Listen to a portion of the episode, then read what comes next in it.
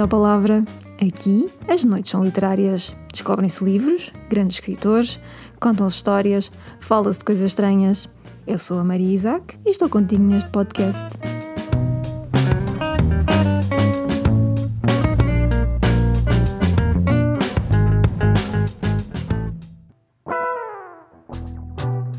Leitores ávidos, a possibilidade de os livros poderem confortar-nos, atenuar sofrimento, elevarem-nos o estado de espírito e trazer-nos até alegria não é surpresa. A comunidade médica apelidou biblioterapia e nós, com as bibliotecas que temos por casa, já somos peritos em automedicação.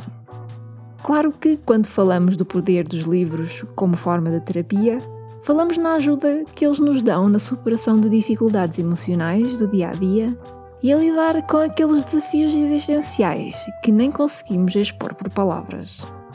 É reconfortante saber que não é devaneio deste nosso amor, pelos livros e pela leitura, que existe agora toda uma ciência que corrobora o que sentimos.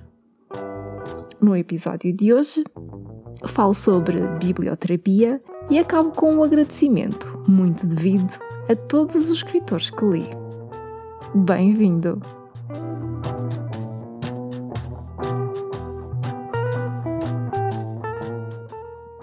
Para mim, o prazer da leitura começa logo na descoberta dos livros.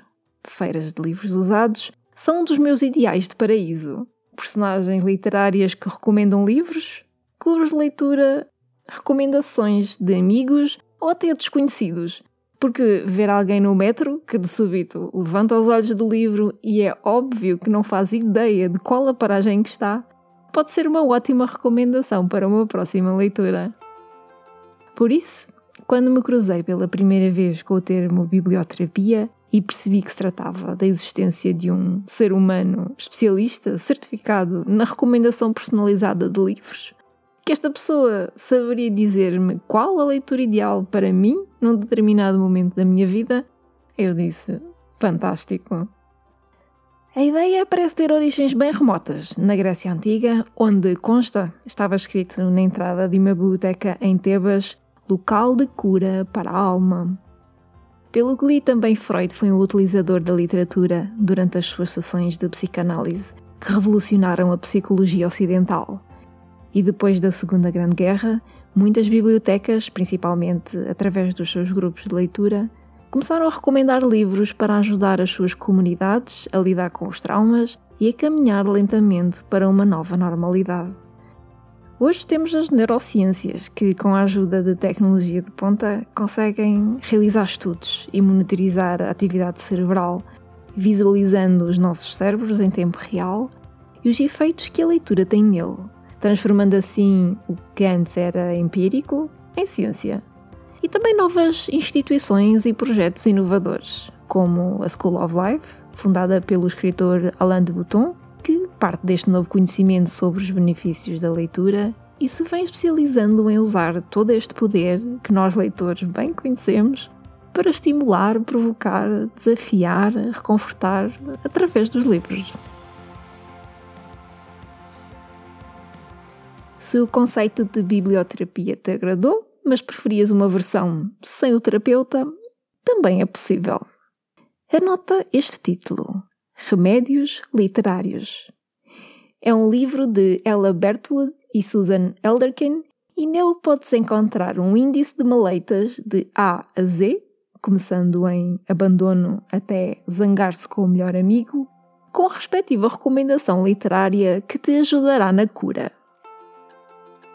Autores como Tolstói, Kafka, Miyakoto, Essa, Saramago e muitos outros são os remédios prescritos que, segundo as autoras, ajudam a recuperar de amores não correspondidos, crises de identidade e até reumatismo e hipertensão a hipocondríacos.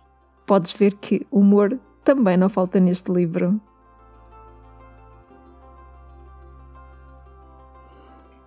A título de desafio pessoal, tentei pensar nas minhas próprias sugestões para alguns dos problemas referidos no índice do livro. Mas só acertei em alguns dos mais fáceis, por exemplo, Madame Bovary e Ana Karenina para o adultério e Orgulho e Preconceito para a arrogância. com clássicos é sempre um bocadinho mais fácil, não é? Da próxima vez que fores a uma livraria, não esqueças de espreitar remédios literários.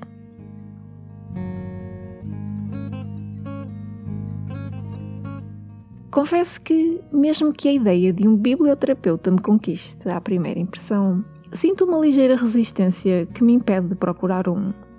Primeiro, tenho um certo medo de que carregar um livro com a responsabilidade de me orientar ou dar respostas a uma questão específica possa vir a alterar a forma como vejo o livro, o objeto em si, que me consegue trazer tanto conforto apenas de o poder segurar nas mãos.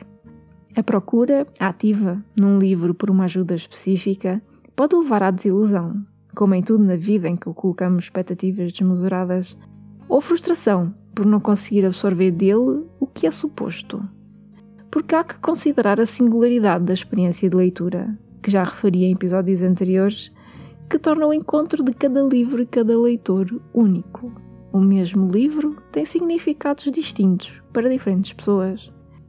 Um exemplo comum: quem de nós nunca foi desiludido por um sucesso de vendas que toda a gente adora e recomenda e nós nem conseguimos sequer terminar de o ler? Hesitações e medos pessoais à parte, sem dúvida que a biblioterapia terá um efeito terapêutico em qualquer pessoa que não tem o hábito de ler.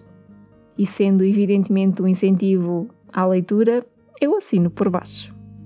No que respeita aos especialistas, nesta que é uma terapia com um grau de subjetividade tão grande quanto as prescrições possíveis, existem diversas filosofias cruzadas e divisão de opiniões, em especial sobre qual deve ser a preferência dada na recomendação de livros, ficção ou não ficção.